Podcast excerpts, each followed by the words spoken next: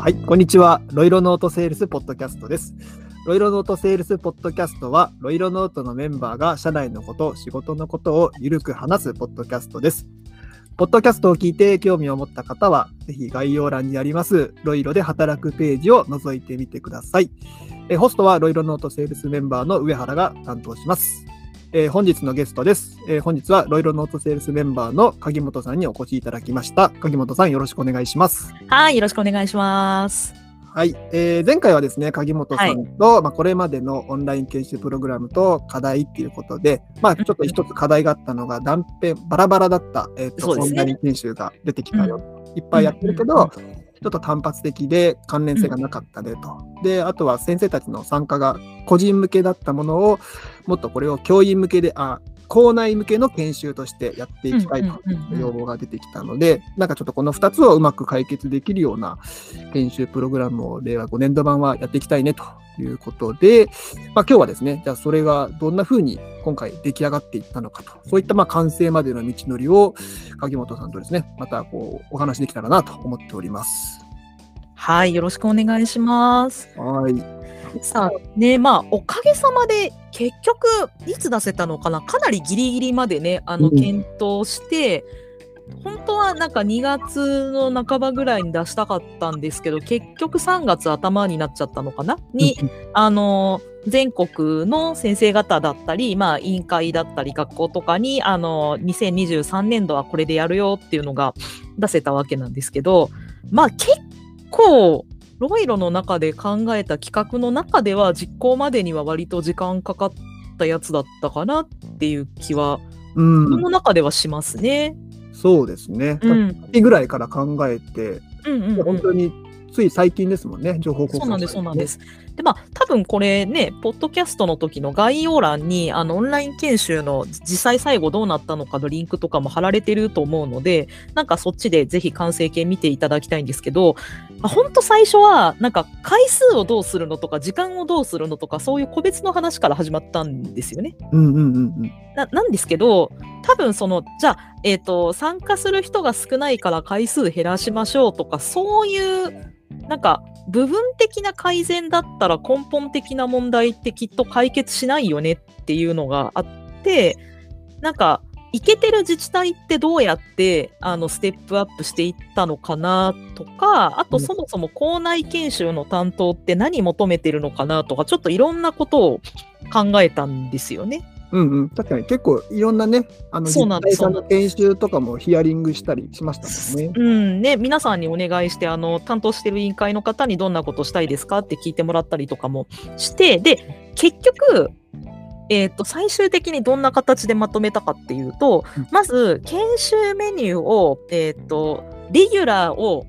3階層うんうんうん。プラスオプションみたいな感じにまずしたんですよね。はいはいはい。でまあそれどんな感じかっていうと初めてのロイロっていう超初心者向けのやつがまず一番下の階層としてあってうん。その上にえっ、とどうですか？なんか最近ねあの iPad 版のロイロって今バージョン12までいってるんでしたっけ？いくつだっけ？社員のトークじゃないなって思うんですけどなんか最近一気にまたバージョン上がったじゃないですか。だって去年ね4.0とかって言ってたのがもういつの間にか1213っていうところまでね一気に進んだりとか。うんしたわけなんですけど、まあ、そんな感じでロイロの機能っていつの間にかめちゃくちゃ増えてたりするのでそのロイロの初心者向けの上にちょっと突っ込んだロイロの機能が体験できる研修がいくつかありますよっていう感じになってでまああの順番に受ける必要はないんですけどそのロイロの使い方じゃなくてロイロを使ってどんな授業をするかっていうことを学べるあのもう一個上の階層っていうこの3つのシリーズにちょっと研修を再編成してちょっと名前とかも変えて、まずはプログラムを作りましたよっていうのがちょっとあるんですよね。うんうんうんうんうん。そうですね。実際に、はい、まあど、どんなタイトルかっていうのをもしよよければ鍵本さんの方から、はい。紹介していただいて。もあありがとうございます。そのまあ3階層ですよって言ったんですけど、一番下の、あの初心者向けのやつは初めてのロイロっていうこれまでと名前は変わらないんですけど、うん。その上の、まあ、ロイロの便利な活用法が知りたいっていうところで言うと、えっ、と、3つあって、えー資料箱、提出箱を使おう。うん。それから、えー教材プレゼンを作ろう。うんえーそれから小テスト、アンケートを作ろう。この3本でちょっとね、あのロイロの機能が学べる講座は再編成しましたよって感じですね。うんうんうんうん。でまあ小テストアンケートを作ろうはもともとあったんですけどあのそれ以前にやっぱりもっと基本的な資料箱提出箱だったり資料作りっていうところでも皆さんなかなか実は知らない機能とかがいっぱいあるんじゃないかなって思ったのでちょっとここは講座の数を増やしたっていうゾーンでもあります。うんうん、なるほど。確かに、あの、資料箱、提出箱っていう機能ね。今までだと本当に、そのうん、うん。児童生徒のやつを回収するための箱として提出箱を紹介してましたけど、そうなんです実際。にもっと奥が深い機能がね、たくさんあるから、そうなんです。そこをね、全面的に出していこうみたいな、そんな意図がそうですそうですおっしゃる通りです。例えばそのて生徒の提出状況が Excel データでダウンロードできるよとかっていうのってすごく便利ですけど多分ね触ってみたことない方も多いんじゃないかなって思うのでうんなんかそういうあのどんどん追加されていく機能の便利な使い方とかも提案したいなってことであのこういうちょっと基本プラスアルファの、うんえー機能を説明する講座っていうのを設定しましたよって感じですね。なんかこれを知ってるともっと便利になるよみたいな。あそうですそうですこのシリーズって感じですよね。そうなんです。隠してるわけじゃないんだけど隠隠れた名機能みたいなねそんな感じですね。確かにね。はい。で、その上に、あの、まあ、ICT を使うゴールって、授業を変えていくことだと思うんですよね。なので、その授業作りの講座ってことで、えーシンキングツールで授業改善、えー共有ノートで共同学習、そして、えー授業デザインを学ぼうっていう、この3つを、まあ、これはもともとあったんですけど、タイトルをね、ちょっと変え、タイトルとかちょっと中身とかを変えたりして、えーうん再編成しましたよって感じですね。うんうんうん、結構ここはあれですよね。まあ、今まではその、はいの中にあるツールをの名前を全そうなんですそうなんですだけど、まあ、このツールを使ってどういったことをやっていこうっていうところを打ち出していったっていそうなんです。例えばね、共有ノートで共同学習ってこの講座って、えっと、ちょっと前までは初めての共有ノートっていう風に言ってて、機能の名前をしてたんですよね。うんでもその共有ノートを使うことっても手段であって目的じゃないと思ってて、まあうん、共有ノートでじゃあ何がしたいんですかって言ったら共同的な学びの実現じゃないかなって思ったので、えー共有ノートで共同学習っていう名前に変えましたよって感じですね。うんうんうんうんなるほど、なるほどですね。っていうのが、あの、ここまでがレギュラーの研修で、あとは、あの、ちょっと、オプションみたいな感じで、特定の時期にだけやる研修っていうのもちょっといくつか用意してますよって感じですね。うんうんうんうん。まあ、例えば、えっと、私もともと中高の理科の教員の時は、中高の教員の時は、えっと、教務の成績処理の担当だったんですけど、その、やっぱ成績処理っていう、その成績をつけるっていうところで、ロイロの機能ってどんなのがあるのかなっていうのを知ってると、ね、多分先生方、ね、中学校以上の先生方の成績評価をつける時期って本当に大変だと思うんですよね。なので、そういった絶対困るって分かってる時期に、そういう役に立つ、あの、研修ご提案させていただいたりとか、まあ、あとは、今年もす、だから自分で企画してびっくりしたんですけど、その別の学校にデータを移動できるっていう研修を試しに打ってみたら、1000名以上の方のお申し込みがあって、あこれもともとあった機能だけど、みんな案外やってなかったのかなっていうのがあって、まあ、これはぜひね、絶対学校を変わられる先生っていらっしゃるので、そこで使える機能の説明はしたいなって思ったんで、それはやろうかなって思ってますよっていう感じですね。確かに。これ、すごい参加人数でいや、ーびっくりしました、本当に。急遽追加しましたもんね。しましたね。1000名マックスにしてたのが、もう、それでもお申し込みが追いつかなくて、もう一回やって、それも400名ぐらいで、ね、来ちゃったので、はいあ、これぐらい、それぐらいなんか需要が高いね、講座なんだなっていうのがあって。そうですよね。ちなみに、はい、この、あれをもし概要欄もし見ていただいた先生は、えっとタイトルは移動先でお色のあそうですそうですデータを使おうという、このセそうです、そうです。ミナーですよね。はい。はい。ね、ロイロの中で企画した時は、これそんな当たり前のこと言って人来んのみたいなね、うん。ご意見もあって自分もちょっと怖かったんですけど、売ってみたら本当びっくりしましたね。そうですね。ね、過去最高です。本当に本当に。まあ、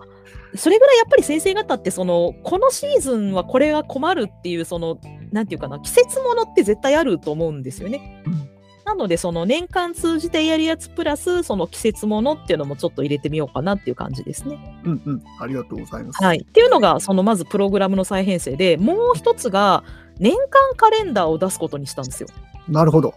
あの研修、校内で研修をね、あの、校内研修担当される先生方って多分その、いきなりパンって打つんじゃなくて、1学期のこの時期にこんなことやろうとか、2学期のこの時期にこんなことやろうとか、夏休みこんなことやろうみたいな、年間計画作られるんじゃないかなって思ったんですよね。うん。なので、あの、研修の年間カレンダー、うんうんうん。1学期はこれやります、夏休みはこれやります、2学期はこれやります、3学期はこれやりますみたいなのをもう1年の最初に全部出しちゃって、申し込みも全部受け付けようっていう感じにちょっと変えたんですよね。確かに、もう、確かに、このページを今見ると、そうなんですか。ら3学期までもう、そうなんです。シーズンごとでね、そうなんですそうなんですパッケージみたいな形で、そうなんです。すべての研修を入れてると。そうなんです。で、これ結構、本当に社内の人とか社外の人にここは相談しまくったところで、結構ロイロの企画って、あの、入り口は案外誰かの思いつきだったりするんですけど、作っていく過程であのいろんな人に相談したりとかしながら進めることが多くて、これは本当にスケジュール決めの時はすごいたくさんの人に相談しまくりましたね。おあの、そうなんですよ。なんか私もともと学校の教員ではあるんですけど、公立の勤務経験がないんですよ。で、今、ロイロでお客様の数としては公立の先生方が多分一番多くなってるので、うん。その、例えば公立の先生って、あの、いつ頃研修の予定決めるもんなんですか？とか、あの、例えば夏休みに研修打つときって、あの、何時から何時にしとくと皆さん参加しやすいんですか？とかっていうのを、うちのロイロの社員で、もともと公立に勤務されてた方はい。に、ちょっと意見聞いてみて、で、実際夏のね、研修の時間とかそれで変えたりとかしたりとか、あとは、うち、あの、ロイロ認定ティーチャーっていう先生たちがいるので、その先生にちょっと考えてること話して、こんなことしようと思ってるんですけど、先生、これって、なんか、時間いつにした方がいいですかって聞いてみたりとかね、本当に社内外、いろんな人の意見聞いて、カレンダーはなんか作り、なんか何回も練り直して作り上げたような、そんな感じでしたね。なるほどですねん。確かに今見たら、うんうん。いわゆる本当に休業中じゃない1学期、うんうんうんうん2学期、3学期にやる研修は15時45分から16時うんうんうん45分。まあ、いわゆるその校内研修とか先生たちが集まれる時間帯に設定してええ、夏季休業中の7月とか8月は、ちょっと早めにっていうことで、研修時間を13時から14時に設定していると。うん。そうなんです、そうなんです。なんか。そのね、3時45分から4時45分っていうのも、校内研修で使うとしたら、この時間だったらギリギリ就業時間に終わるし、まあ、6時間目終わってからちょっと子供たち早めに返したらなんとか間に合う時間ってここかなっていう、そんな相談とかもさせてもらったりとかね、その夏休みはやっぱり午後は部活とか行く方も多いんで、あの、ちょっと早めの、浅めの時間がいいですっていうお話とかもね、聞いたりしながら決めたので、本当になんかロイロの企画ってあんまりトップダウンの企画ってほとんどなくて、あの、私たち、なんか社員が思いついたものを、あの、本当に社内外の人と協力しながら結構作っていくっていうことが本当に多いなっていう気はしますね。そうですね。なんか社内だけで考えるっていうよりかは、実際にね、その現場の先生たちにもちょっと聞いたりしながらね、そそうういう時間とかね、内容とか固めてしたもんね。で、なんかその年間カレンダー作った後も、あの、チラシを配ろうと思って、その PDF ファイル作って、うんその PDF ファイルができた段階で、ちょっとどっかの、あの、学校の先生とかに見せたら、あ、これ PDF ファイルで送ってくれるんだったら、申し込みリンクがあの PDF の中に入ってると申し込みやすいから便利だよって言われたら、ちょっとそれも直したりとかね。うんうんうん、確かに。ページ見ると年間カレンダーダウンロードも確かにもう作れるんで、できてるんですね。で、その PDF ファイルはあのテキストリンク仕込んでるので、叩いてもらったらもうそこから個別のイベントに申し込めたりとかね。はいはいはいはいはい。はい。でも、あとはちょっと話前後しちゃうんですけど、あの、あの前回お話しした課題の一個であった、あの、一つの申し込みに一人しか実現できないっていうのも、うんなんか私たち自身もたくさん研修するようになって、あの、まあ一番の懸念点は、ロイロの一個の授業に300人しか入れないから、いっぱい申し込まれちゃったら、その授業が溢れちゃうから、あの、一人の申し込みで一人しか、一回の申し込みで一人しか入れないようにしようっていうことにしてたんですけど、ちょっと私たち自身も本当にあちこちで大規模なオンライン研修させてもらったことで、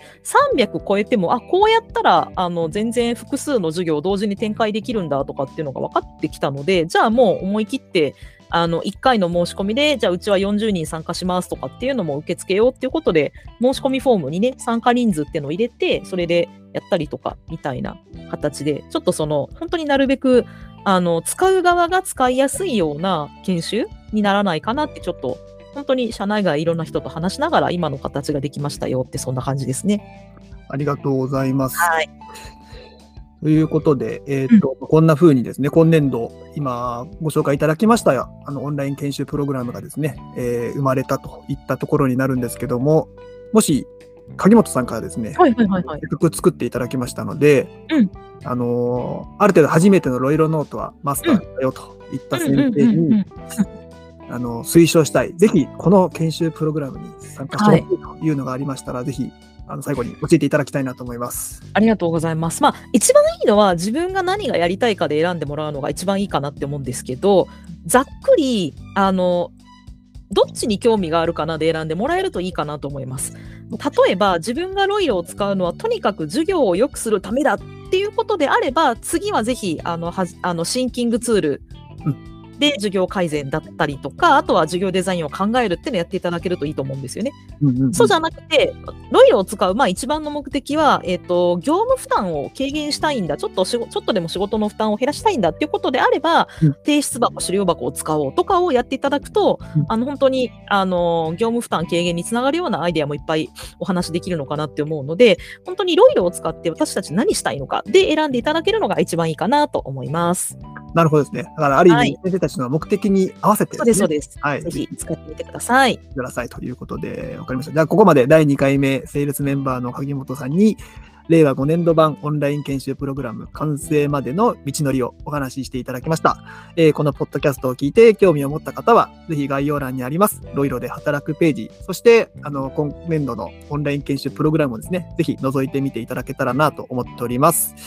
じゃあ、あの、第3回最終回はですね、えー、ちょっとまあ未来の話っていうことで、いずれこんな、えー、研修プログラムをやりたいといったちょっとアイディア会、妄想みたいなものを最後に鍵本さんと簡単なブレストをいきたいなと思っております。はい、じゃあ本日は鍵本さんありがとうございました。ありがとうございました。